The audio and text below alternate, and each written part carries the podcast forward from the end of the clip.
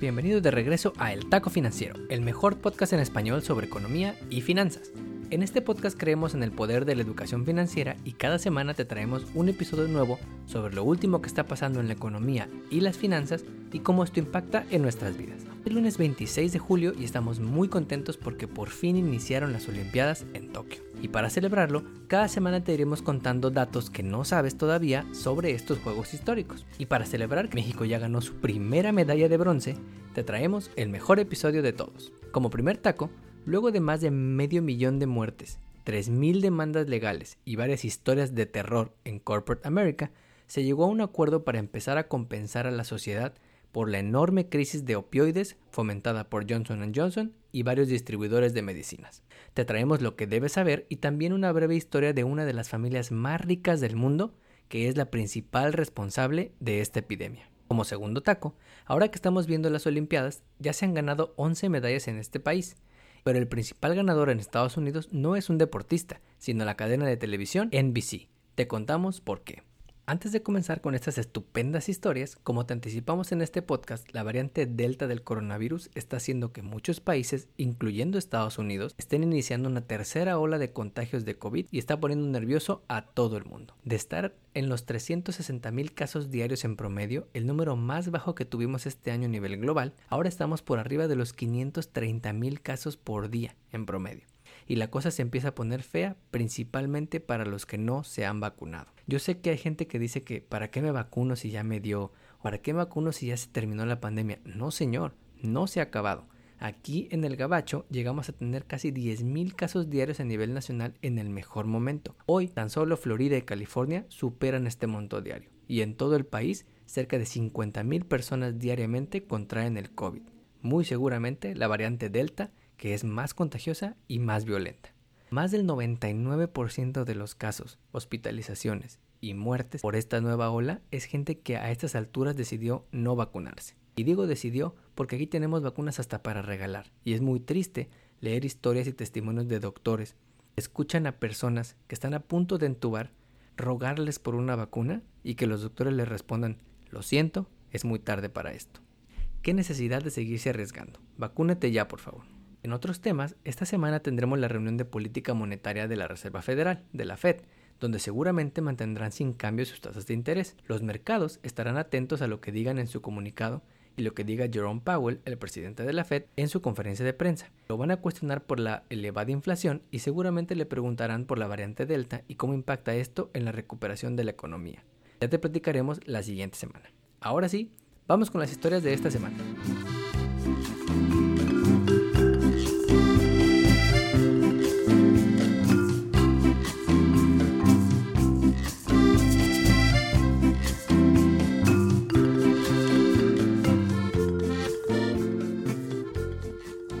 Primer taco, la semana pasada nos enteramos de que por fin se llegó a un acuerdo para empezar a compensar a las víctimas de la enorme crisis de los opioides que en este país ha cobrado la vida de más de medio millón de personas. Resulta que las empresas Johnson Johnson y tres distribuidores enormes de medicinas acordaron pagar 26 mil millones de dólares al gobierno para compensar por la enorme crisis de opioides que alimentaron y que con la pandemia además empeoró pues debes saber que el año pasado las muertes por sobredosis de estas medicinas llegaron a 93 mil personas, un aumento del 37% respecto al 2019. Las tres empresas distribuidoras de medicinas, McKesson, AmerisourceBergen y Cardinal Health, pagarán 21 mil millones de dólares en 18 años.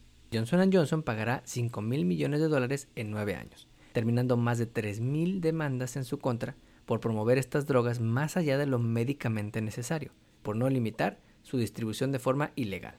¿Qué tan grande es este acuerdo? Es el segundo acuerdo más grande en la historia en este país luego del acuerdo de la industria del tabaco, por allá en 1998, en el que las empresas productoras de cigarros acordaron pagar más de 200 mil millones de dólares. O sea que el monto no es tan alto como el de tabaco, pero es el segundo más alto en la historia luego de este. ¿Para qué se usará el dinero? Para asegurar fondos para combatir la epidemia, como programas de tratamiento de adicciones, programas de educación y prevención, y dinero para first responders. Todavía no reciben las transferencias los gobiernos y deben ponerse de acuerdo en qué se va a usar y cuánto le toca a cada uno. ¿Cómo impacta esto a las empresas que llegaron a este acuerdo? ¿Deberías vender tus acciones de Johnson Johnson?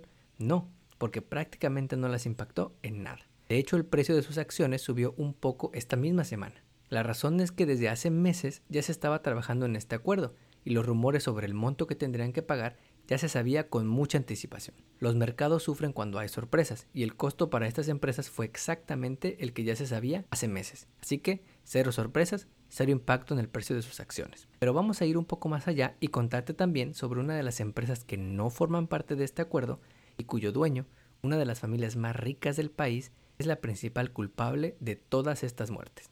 La empresa Purdue Pharma, de la famosa familia multimillonaria Los Sackler. Esta familia, que tiene el museo a su nombre en la Universidad de Harvard, el Centro para la Educación en las Artes en el Museo de Guggenheim, el ala con su nombre en el Museo del Louvre e institutos en pura escuela Ivy League. Esta familia, que de acuerdo con investigaciones de años, inició un cambio en la cultura de recetar medicinas en 1996, luego de sacar su famoso producto analgésico, el Oxycontin, que básicamente mintió a la comunidad médica sobre el riesgo en el uso de los opioides que casualmente ellos desarrollaron. Pagaron a doctores, financiaron research, los Sackler argumentaron que realmente estas drogas no eran demasiado adictivas y que podían usarse para tratar muchos males, incluso dolores de espalda. De hecho, el señor Arthur Sackler, el principal responsable del crecimiento de este imperio, parecía más un experto en marketing que un experto médico, pues su receta no fue apelar a los consumidores de los medicamentos, no señor, sino apelar y convencer a los doctores que les iban a recetar estas medicinas. Pusieron comerciales en journals médicos, pagaron a famosos doctores para recomendar esas medicinas. La familia Sackler creó muchas de las malas prácticas que existen hoy en la industria médica. Pero para ser corrupto se requieren dos, porque los doctores que más recomendaron estas medicinas eran los que se habían ido de viaje todo pagado a seminarios del manejo del dolor organizados por Purdue Pharma, y varios servidores públicos que trabajaban en el gobierno, en la FDA, cuando se aprobó su uso, que luego se fueron a trabajar a la misma Purdue Pharma. Hay muchos detalles que no se saben sobre Purdue Pharma, sobre el Oxycontin, sobre la familia Sackler, y la razón principal es que Purdue Pharma, mientras existía, era una empresa privada que nunca cotizó en bolsa. Las empresas que cotizan en bolsa tienen más regulaciones y deben publicar de manera frecuente información que no tienen que publicar las empresas que son privadas. Prácticamente todos los juicios que tenía Purdue Pharma los Sackler los cerraban a billetazos, ganando además el carpetazo de los expedientes porque nunca aceptaron culpabilidad. La empresa Purdue Pharma se fue a la bancarrota hace un par de años por todas las deudas y demandas legales que ya tenían en su contra, que suman más de 10 mil millones de dólares. Pero hasta la fecha no se ha tocado a la familia Sackler, la principal responsable de todo este desmadre. En el taco financiero creemos que este acuerdo logrado la semana pasada es muy buen primer paso para resarcir el enorme daño generado por estas medicinas pero no resuelve el problema de fondo, porque es solo una fracción de las ventas que estas empresas tienen. Estas empresas son gigantes. Para estas grandes empresas, un castigo bueno podría ser que limiten la producción y distribución de medicinas similares en el futuro, que nada garantiza que no lo vuelvan a hacer y años después quieran pagar los daños con sus ganancias. Y a las familias más ricas como la familia Sackler, el daño debe ser reputacional, ahí donde les duele, en el nombre. Por eso es que varias instituciones ya quitaron esos nombres de sus institutos o de sus salones. Como segundo taco, los Juegos Olímpicos ya empezaron en la ciudad de Tokio. Un año tarde, pero ya empezaron. Y en el taco financiero te traemos al seguro ganador, la cadena de medios NBC. Esta empresa de medios es la única que va a transmitirte los Juegos Olímpicos en Estados Unidos, porque tiene derechos de exclusividad. Así que si eres de los fans que se levanta a las 3 de la mañana a la selección mexicana golear a Francia, ese partido a través de alguna de las opciones que te ofrece NBC. Y te digo algunas de las opciones porque aunque no tengas TV por cable, hay opciones para los millennials para ver las Olimpiadas. Por ejemplo, la aplicación Peacock, el servicio de streaming de NBC que le quiere competir a los grandes como Disney Plus, Flix o HBO. ¿Cómo sabemos que les va a ir bien? Para que me creas, debes saber que a la fecha ya han logrado más ventas por publicidad que todo el dinero que hicieron en las Olimpiadas del 2016 en Río de Janeiro, por 1.200 millones de dólares. Se estima que cerca de 4 mil millones de personas, es decir, casi la mitad del mundo, verán estas Olimpiadas, muy seguramente a través de una pantalla, lo cual le gusta mucho a NBC. En el taco financiero creemos que fuera de cuántas medallas de oro gane China o Estados Unidos, cuánto dinero pierdan los países anfitriones, más de esto en nuestro taco de pilón, la realidad es que los deportes cada vez más los estamos viendo por streaming. Y estas Olimpiadas no son el único ejemplo. Ahí te van otros tienes Amazon Prime, que por cierto ya cancelé, vas a poder ver los juegos de la Liga Premier de Inglaterra y todos los jueves de fútbol de la NFL. Así es, si eres fan del Thursday Night Football, Jeff Bezos es tu única opción. Otra es Disney, que te ofrece canales de ESPN si te animas a comprar una membresía mensual con ellos. El streaming de los deportes en vivo es el futuro. por más que quieras seguir pagando tu TV por cable. Resumiendo el menú de hoy, Johnson Johnson y tres distribuidores de medicinas llegaron a un acuerdo por 26 mil millones de dólares para empezar a terminar la crisis de opioides en este país, pero el acuerdo no toca a los principales culpables, la familia Sackler.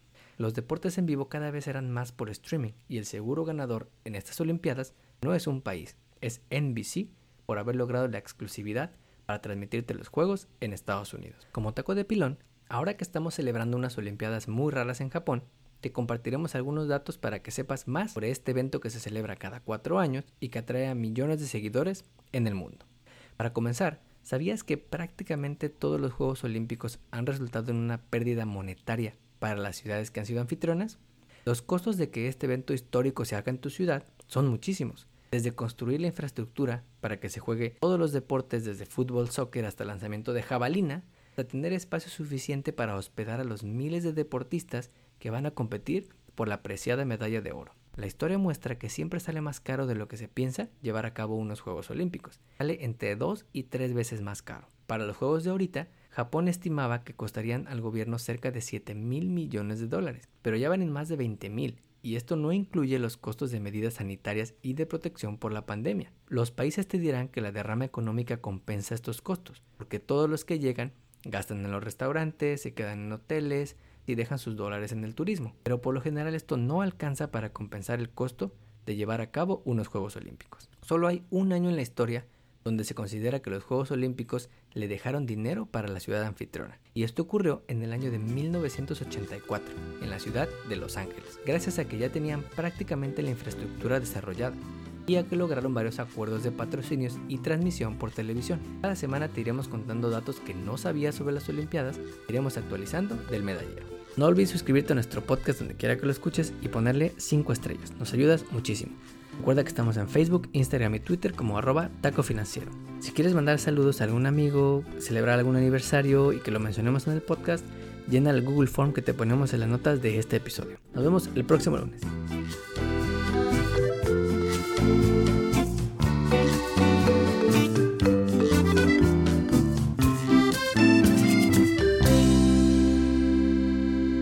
Podcast que acabas de escuchar, El Taco Financiero, refleja la opinión exclusiva del presentador o sus entrevistados, y no representa la opinión de patrocinadores o terceros.